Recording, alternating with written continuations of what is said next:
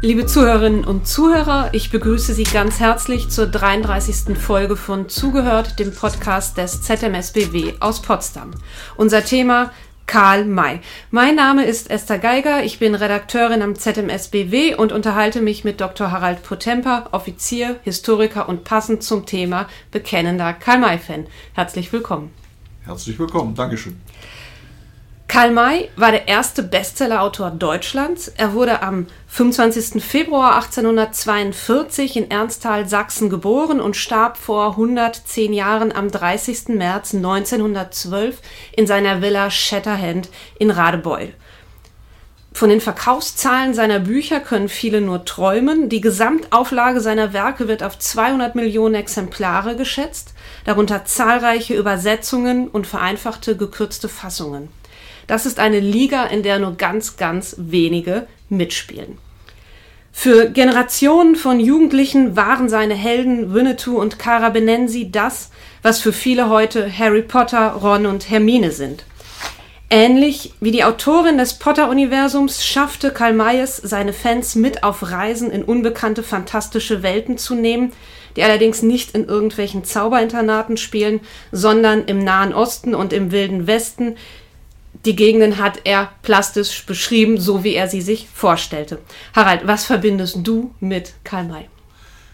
Ja, ich verbinde mit Karl May einen unglaublich vielseitigen Autor, dessen Gesamtwerk nach dem Satzspiegel des Karl May Verlages die Kleinigkeit von 50.000 Seiten umfasst und dessen Werke bis auf die Antarktis und Australien auf allen Kontinenten spielen. Mhm. Nord- und Südamerika auf jeden Fall, mhm. Afrika, Asien, Europa und zu großen Teil eben auch Deutschland. Mhm. Und er hat hier eine Vielzahl von Werken uns hinterlassen. Mhm. Und es sind nicht nur die Bücher, die ihn äh, so bekannt machen, es sind die Filme, auch ganz stark. Und wenn man heute viele Jugendliche fragt, ob sie schon mal einen Karl-May-Film gesehen haben, dann zucken sie wahrscheinlich müde mit den Schultern ähm, trotz seiner Bekanntheit scheint er vielleicht doch nicht mehr so präsent zu sein, wie man vermeintlich glauben würde. Wenn man dann aber Namen fallen lässt wie Winnetou, Pierre Brice oder Bully Herbig, ja, dann ist die Zustimmung riesig. Ähm, jeder hat schon einmal die ein oder andere Winnetou-Verfilmung gesehen und die scheinen ja auch eine ganz, ganz besondere Rolle in diesem Karl-May-Kosmos zu spielen. Welche Bedeutung haben die und was fasziniert so an ihnen? Ja, also ich äh, möchte persönlich anfangen. Ich bin gegangen 1963. Ich habe in der im zweiten Aufguss, also in der Jugendvorstellung, die Karl-May-Filme noch im Kino gesehen. Mhm. Und die Begeisterung für Karl May als Autor ist, ich sage mal, im Laufe der 50er, 60er Jahre ein wenig abgeflacht und steigt durch diese Karl May-Verfilmungen, durch äh, Pierre Brice, durch ähm, Lex Barker, Karin Dor, Marie Fassini noch einmal in ungeahnte Höhen, sodass ein Teil der Karl-May-Leser, sage ich mal, meiner Generation eigentlich angefangen haben mit den Filmen. Mhm. Und die spielen dort auf Breitwand, das war damals eine neue Erfindung, die spielen eine unglaubliche Rolle beim Karl-May-Mythos, wobei man die Bücher von Karl May für die Drehbücher natürlich mhm. massiv verändert oder genauer gesagt gekürzt hat. Mhm. Wie ist es mit den Hörspielen? Auch da äh, gibt es ja riesen Publikationsreihen in verschiedenen Formaten. Also ich kann jetzt wieder nur mit mir selber anfangen. Mhm. Die zweite nach den Filmen, wie, wie ich zu Karl May gekommen bin, das waren die Langspielplatten mhm. für die etwas jüngeren. Das sind große schwarze Scheiben mit 33er Umdrehungen gewesen von Europa. Die gab es für 5 Mark bei Ludwig Beck am Rathauseck. Und das waren Hörspiele, die wesentlichen, also Schatz im Silbersee, Winnetou 1, 2, 3, der Ölprinz, ähm, die habe ich dort gekauft, die habe ich gehört. Mhm, mhm. Und das war letztlich die zweite Beschäftigung damit, weil es in einem Alter war, wo ich zwar lesen konnte, aber äh, noch nicht so flüssig, mhm. dass ich Karl May gelesen habe. Mhm. Und wann hat dich das Fieber äh, gepackt. Also es sind jetzt ja so verschiedene äh, Karl-May-Adaptionen, die du schon angesprochen hast. Wir haben jetzt gar nicht die, die Freilichtbühnen äh, äh, thematisiert, die, die's ja, die ja genauso sich auch einreihen lassen in diese, in diese Reihe.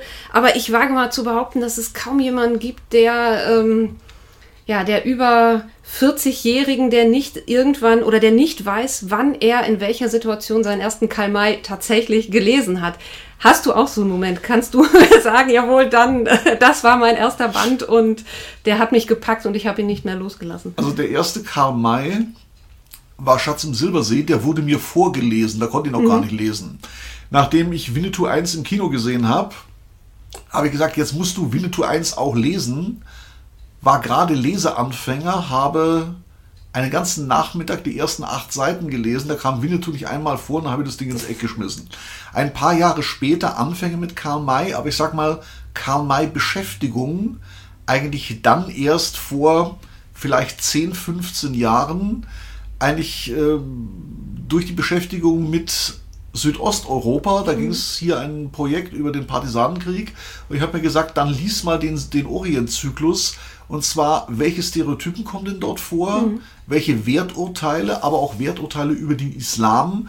Was kann ich, sagen wir mal, daraus lernen?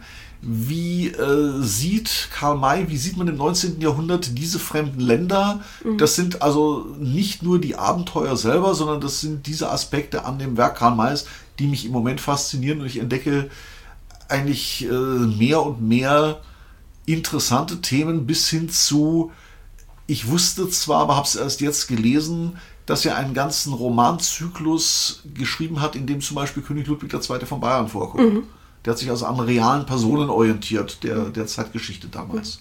Also es, de, dein Bild von Karl May hat sich geändert eigentlich im Laufe der Zeit. Also wenn ich jetzt den kleinen äh, Harald als Leser äh, vorstelle, äh, bis hin äh, ja jetzt doch eine ganz, ganz andere Art der Auseinandersetzung, sicherlich auch eine viel kritischere. Also wenn ich das so raushöre, ist es weniger das sich hineinziehen lassen in das Abenteuer, als auch ein, eine Auseinandersetzung mit den äh, Motiven, äh, mit, den, mit den Narrativen, die, die Karl May äh, verarbeitet. Was war er, und da schließt jetzt meine Frage an, was war es für ein Schriftsteller? Er hat mit vielen ähm, verschiedenen Versatzstücken äh, gearbeitet. Er hat selber sehr, sehr viel gelesen. Ähm, er hat längst nicht alle Schauplätze, die er so anschaulich beschreibt, ähm, selber bereist. Was war das für ein Schriftsteller und wie ist es ihm gelungen, diese Welten zu erschaffen? Ich zunächst einmal ganz, äh, zunächst einmal ganz billig er hat die Masse der Schauplätze, die er beschreibt, selber nie bereist. Mhm. Aber alle anderen, die es gelesen haben, die waren auch nicht dort. Mhm. Wir sollten uns vorstellen, es geht ums 19., ums frühe 20. Jahrhundert, wo es Urlaube und Fernurlaube, wie wir sie heute kennen, nicht gibt. Es gibt einen blühenden Zeitschriften- und Zeitungsmarkt und Karl May kann zwei Dinge. Er kann lesen im Sinne von redigieren, lektorieren und er kann hervorragend schreiben. Er hat ungeheure Fantasie, mhm. verwendet zeitgenössische Beschreibungen, verwendet Lexika, baut sich irgendwo seine moralisch schöne Fantasiewelt, in der Gut und Böse klar verteilt sind, mhm. macht das Ganze sehr abenteuerlich und er hat vor allen Dingen angefangen, für Zeitungen, Zeitschriften zu schreiben und die eigentlichen Buchreihen, mhm. die kommen dann erst ungefähr 20 Jahre später, mhm. sodass man bis zum heutigen Tage Geschichten, kleinere Geschichten von Karl May entdeckt, auch unter Pseudonym geschrieben, von dem man gar nicht wusste, dass sie existieren und mhm. dass äh, sie von Karl May sind, was einer der Gründe ist, zu Lebzeiten seine gesammelten Reiseerzählungen machen aus 33 Bände. Mhm. Der Karl May Verlag Bamberg gerade Beul ist heute bei 94 mhm. Bänden und nach seinem Tod kann er ja wohl schlecht geschrieben haben. Mhm. Das liegt dann wahrscheinlich auch an den vielen frühen Veröffentlichungen in den äh, Zeitschriften. Die hatten ja häufig eher so einen Kolportage-Charakter. also äh, Karl May, vielleicht kann man sogar so weit gehen zu sagen, er hat da auch irgendwo seinen Schrift schriftstellerisches Wirken ähm, entfalten können. Er war sicherlich sehr, sehr talentiert, ähm, mit einer ungeheuren äh, Fantasie ähm, ausgestattet. Und dadurch, dass er ja dann ähm, auch nach seiner Zeit im äh, Gefängnis, denn das, also er, er war ja äh, wegen verschiedener ähm, Vergehen, ähm, auch längere Zeit im, äh, im Zuchthaus, hat er ja auch dort schon angefangen, erste Schreibversuche zu machen. Äh, wenn, wenn ich richtig informiert bin, hat er ja auch Kontakte schon aus dieser Zeit ähm, knüpfen können, die ihm dann eine Redakteurstätigkeit ermöglicht haben. Und dieses Schreiben äh, für Zeitschriften, die wöchentlich äh, erscheinen, äh, wo jeder einzelne Text ähm, ein Cliffhanger haben muss, das ist ja ungeheuer äh, anspruchsvoll. Würdest du sagen, das ist so sein, seine handwerkliche Schule gewesen? Da hat er seinen, ja, seinen Werkzeugkasten zusammengesetzt? Das ist ein bisschen schwierig zu beantworten. Der Karl May selber hat eine Autobiografie hinterlassen. Mhm und sagt selbst, er kommt aus ganz armen Verhältnissen, war vier Jahre in seinem Leben blind. Seine Großmutter hat ihn wohl geprägt, die hat ihm Märchen vorgelesen. Weil er blind war, hat sich seine Fantasie entwickelt. Mhm. Kommt aus ärmlichen Verhältnissen, will theoretisch studieren, das Geld reicht nicht, geht aufs Lehrerseminar, wird wegen diverser Vergehen, Betrügereien immer mal wieder eingesperrt und entwickelt während dieser Haftzeit eine, eine Liste von Werken, die er eigentlich schreiben will. Und liest natürlich die zeitgenössischen Abenteuerromane, alles, was ihm letztlich in die Finger kommt, was er bekommen kann. Dazu gehört äh, natürlich Cooper, dazu gehört äh, Gerstecker, wie sie alle heißen, und er formt sich letztlich seinen eigenen Stil dadurch, fängt an mit kleinen Geschichten, bis mhm. es dann eben zu ganzen Romanen reicht. Ähm, Winnetou ist ja auch eine Figur, die schon in der Zeitschrift, ich glaube 1876 äh, äh, tritt die Figur das erste Mal auf, ähm, kann das erste Mal Kontakt zu den Lesern aufnehmen. Ähm, ja, die Romane folgen später dann. Ne? Winnetou äh, oder Winnetou der rote Gentleman als der Edelindianer schlechthin. Diese Figur wird natürlich dann ausgeformt. Das kann man auch daran sehen, dass er seine ersten Geschichtenromane spielen oder erzählt in der dritten Person, bis er dann irgendwann in das Ich wechselt mhm. und darauf besteht beim Verleger Fesenfeld, dass es nicht mehr die gesammelten Reiseromane sind, sondern die gesamten Reiseerzählungen unter dem Motto, er, hat das, er hätte das alles selbst erlebt mhm. und formt sich im Prinzip seine eigene Fantasiewelt, aber gleichzeitig mit Landschaftsbeschreibungen, die so präzise sind, dass jeder der Meinung ist, der Mann muss aber doch da gewesen mhm. sein. Also er ist, er ist letztlich ein, ein äh, Phänomen in der Richtung. Mhm. Äh, letztlich auch hochbegabt. Letztlich dass, auch, ihm das, dass ihm das so, äh, so, so gelingt. Letztlich auch hochbegabt und dass ein großer Teil äh, sehr lange überhaupt nicht draufkommt, dass er da nie gewesen sein kann, bis mhm. er dann irgendwann, und das in den 1890er Jahren, sich zu der Behauptung versteigt, er hätte das alles selbst erlebt, mhm. sich fotografieren lässt. Als den, Old Shatterhand. In den Kostüm äh, Old mhm. Shatterhand, Cara Benemsi, mit der Silberbüchse, mit dem Bärentöter, dem Henry Stutzen und vermutlich sich so weit versteigt, dass er eigentlich nicht mehr unterscheiden kann, habe ich es erlebt, habe ich es nicht mhm. erlebt und das äh, wird ihm dann ganz böse Prozesse einbringen, unter dem Motto, äh, er ist eigentlich ein Scharlatan, er ist ein Lügner, er hat was Falsches behauptet. Das ist aber eigentlich zu einem Zeitpunkt, wo Karl May auf dem Höhepunkt seines äh, Schaffens ist, er diese enge Symbiose äh, eingeht, sich, ähm, ja, sich eigentlich mit seinen Romanhelden äh, verschmilzt, man nicht mehr weiß, oder er, wie, wie du es gerade sagtest, er nicht mehr deutlich wird, ähm, wo ist die Autorfigur und wo ist die, die Roman. Äh, Figur. Und dann dieser massive Bruch, diese Legenden, die, die zerfallen. Ähm, was macht es mit ihm? Ja, das ist nicht ganz klar. Man geht da, die heutige Forschung geht davon aus, er hat ja die Schauplätze, den Orient und auch Amerika, vorher nie besucht. Macht in den Jahren, unternimmt in den Jahren 1899, 1900 eine große Orientreise. Mhm und stellt fest, dass der Fantasieorient, den er sich zusammengeträumt hat, so eigentlich nicht existiert und das bewirkt einen Bruch in ihm. Mhm. Er ist jetzt der Meinung, dass alle seine Geschichten, die er bis jetzt geschrieben hat, sein ganzes Werk bisher sei eigentlich nur das Vorwerk gewesen und er würde jetzt zum eigentlichen Hauptwerk kommen, indem er keine Abenteuergeschichten mehr schreibt, sondern sich der Menschheitsfrage, der verbindenden Frage der Religionen widmet, mhm. der verbindenden Frage des Friedens widmet. Und dieser Bruch ist etwa um die Jahrhundertwende 1900, 1901 anzusiedeln. Er schreibt dann in einem anderen Stil, sein Problem ist, dass das Publikum viel lieber seine Abenteuergeschichten hätte. Und in diesem neuen Stil, in dem er jetzt schreibt, der Versuch, Gut und Böse oder das Reich des Gewaltmenschen gegenüber des dem Reich der, der Edelmenschen, Dschingistan und Adistan, das versteht niemand mehr. Mhm. Also, also, er wird in seinem, in seinem, in seinem Spätwerk äh, sind es vor allem diese philosophischen Fragestellungen, ja. die er, die er mit, die er mit aufnimmt. Ähm, ja, die Liebe wird ja zum, äh, zum, zum Art äh, Leitmotiv. Auch genauso der Gedanke der Verbrüderung aller Menschen spielt eine ganz große Rolle. Wir würden wahrscheinlich heute sagen, Karl May wird sowas wie ein sanfter Pazifist. Äh, er spricht von unbewaffnetem Frieden, ähm, ja, in dem alle Menschen zusammenleben können. Das macht ihn natürlich zu einer, aus unserer heutigen Perspektive, zu einer ungeheuer interessanten Person an der Schwelle des 20. Jahrhunderts. Ähm, er hat ähm, ja viele Publikationen dann in diesem Bereich gemacht, auch kleinere Texte, größere. Kannst du das für uns einordnen? Vielleicht auch ein bisschen mit Blick auf den Text äh, Et in Terra Pax, beziehungsweise Und Friede auf Erden. Was ist das für ein Karl May, der längst nicht mehr so erfolgreich ist, der aber das Gefühl hat, jetzt gehe ich eigentlich meiner eigentlichen Bestimmung nach?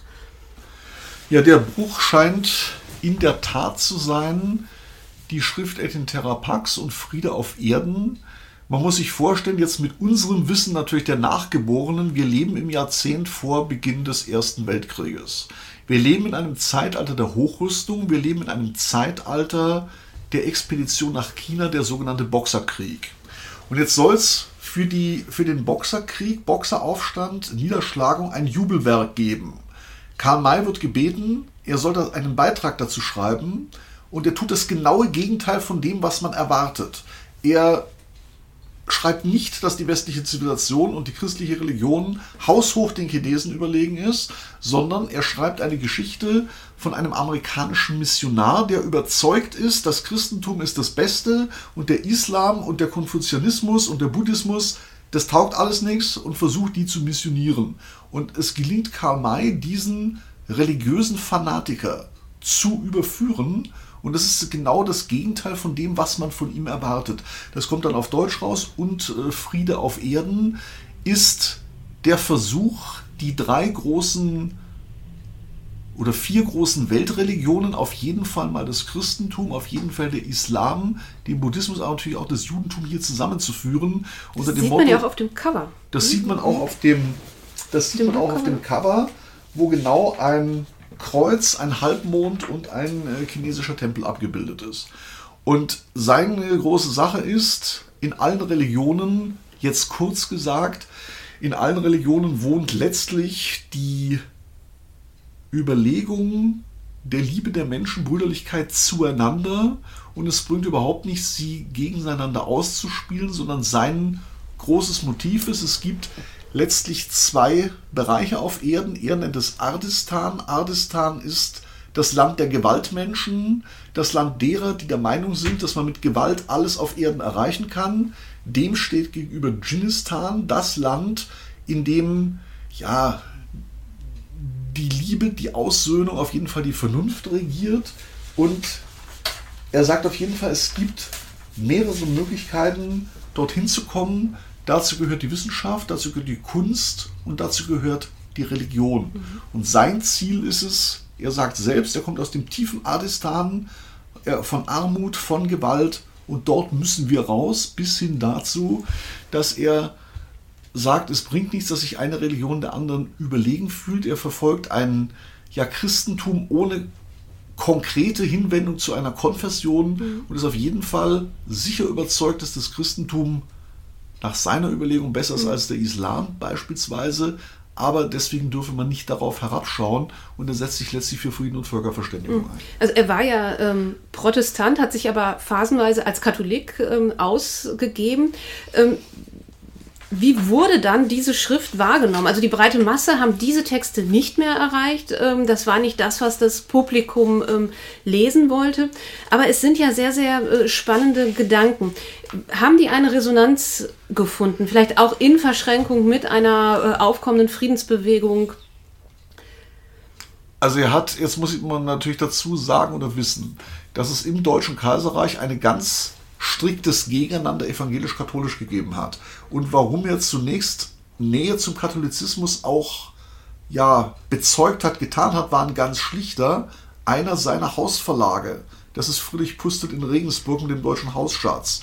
Und als die oder Teile der Katholiken rausbekommen, dass der gar nicht katholisch ist, wird ein Teil seiner Bücher aus den katholischen Büchereien entfernt.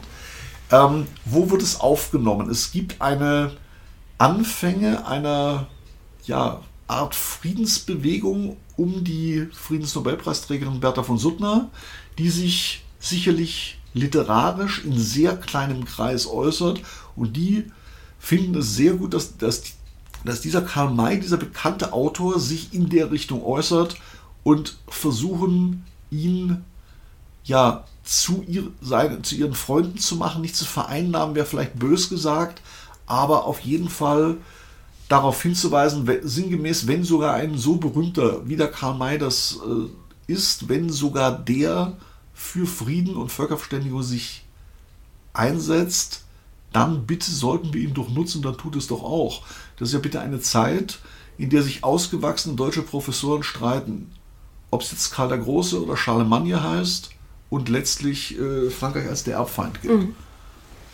Und äh, Bertha von Suttner war ja dann auch diejenige, die Karl May nach Wien geholt hat, wo er seine äh, bekannte programmatische Rede äh, gehalten hat, seinen Vortrag Empor ins Reich der Edelmenschen, vor einem ganz illustren Publikum.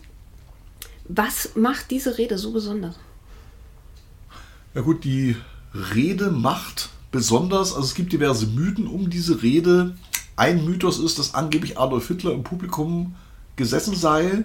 Eine weitere ist natürlich, dass es sicherlich die letzte Rede in seinem Leben gewesen ist. Motto, er hat am 22. März 1912 diese Rede gehalten und er ist eine Woche später tot, aber es ist ein Bekenntnis unter anderem natürlich zum Frieden, zu diesem Weg zum Edelmenschen von Ardistan nach Dschinnistan und er zitiert aus den neuesten Werken von der Bertha von Suttner.